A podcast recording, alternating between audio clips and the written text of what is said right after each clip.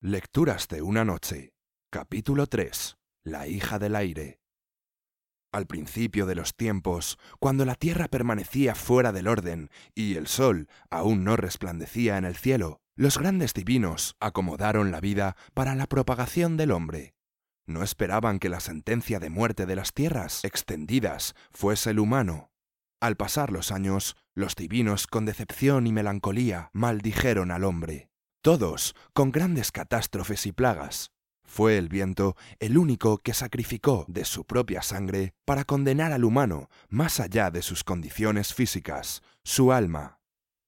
Ángela, dijo en un susurro adormilado mientras acariciaba el lado de la cama que Ángela habitaba por las noches, una costumbre que solía tener los sábados por la mañana cuando esperaba encontrarla aún dormida a su lado pero era una simple fantasía, porque el sueño de ella acababa siempre antes que el suyo. Al levantarse, se encontraba siempre con rastros de envoltorio que indicaban un camino hacia el estudio en donde Ángela esculpía, pero jamás era lo suficientemente paciente para abrir la arcilla dentro del estudio. Cristóbal tocó la puerta con cautela y lo primero que vio al abrirse ésta fue el rostro atribulado de ella quien lo miró expectante por su impetuosa visita. Madrugaste, dijo con una sonrisa que él aseguraba era porque estaba feliz de verla, pero Ángela era poco crédula y siempre lo dudaba. Ella sonrió con picardía porque sabía que escondía la verdad a la afirmación de su compañero, pues en realidad había permanecido despierta toda la noche trabajando en un hermoso busto. Cristóbal podía verlo misteriosamente, cubierto con una manta al fondo de la habitación, pero nunca se atrevió a preguntarle sobre ello, simplemente por su pequeña simplicidad masculina al no querer incomodarle. Pero a ella le parecía un gesto algo frío. Ya casi termino, dijo ella dulcemente, mientras lo despedía cerrando la puerta y sonriendo en un gesto de disculpa y apuro. Ambos permanecieron reflexivos, uno frente al otro, con la puerta de por medio por unos segundos.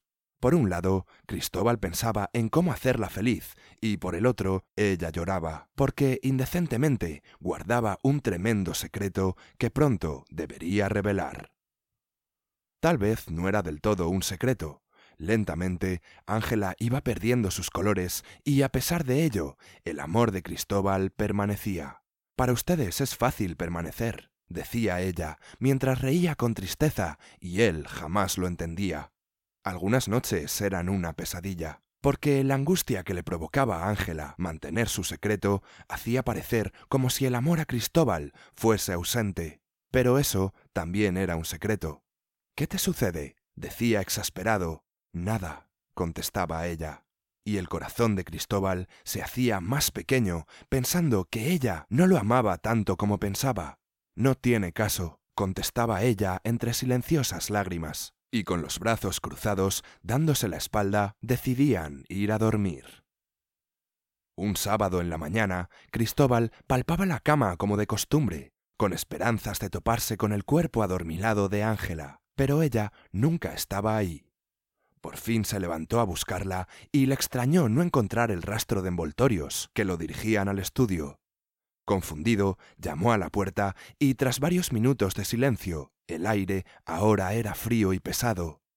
Aun así, pensó que Ángela necesitaría su espacio y pasó su mañana en soledad, y no le dio mucha importancia. No era tan importante hasta que notó que la ropa de ella no estaba más en el closet, que sus sábanas no habían sido revueltas y que todas sus cosas que le pertenecían no estaban más junto a las suyas.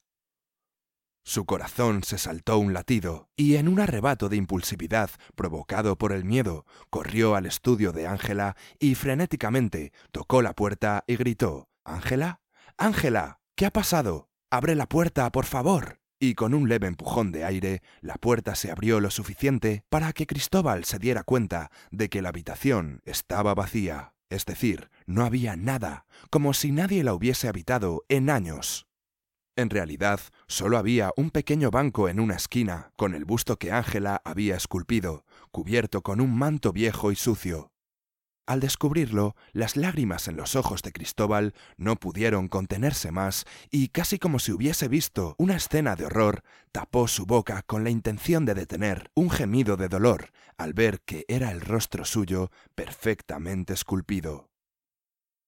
Cristóbal buscó a Ángela por todos lados, pero no había ni el más pequeño rastro de su existencia. En realidad, nadie recordaba si en realidad Ángela alguna vez fue y es que ella era como el viento, el aire que solo pasa y acaricia, pero nunca se queda, que da, pero nunca recibe, y que en secreto alimenta, pero jamás ha sido hecho para permanecer.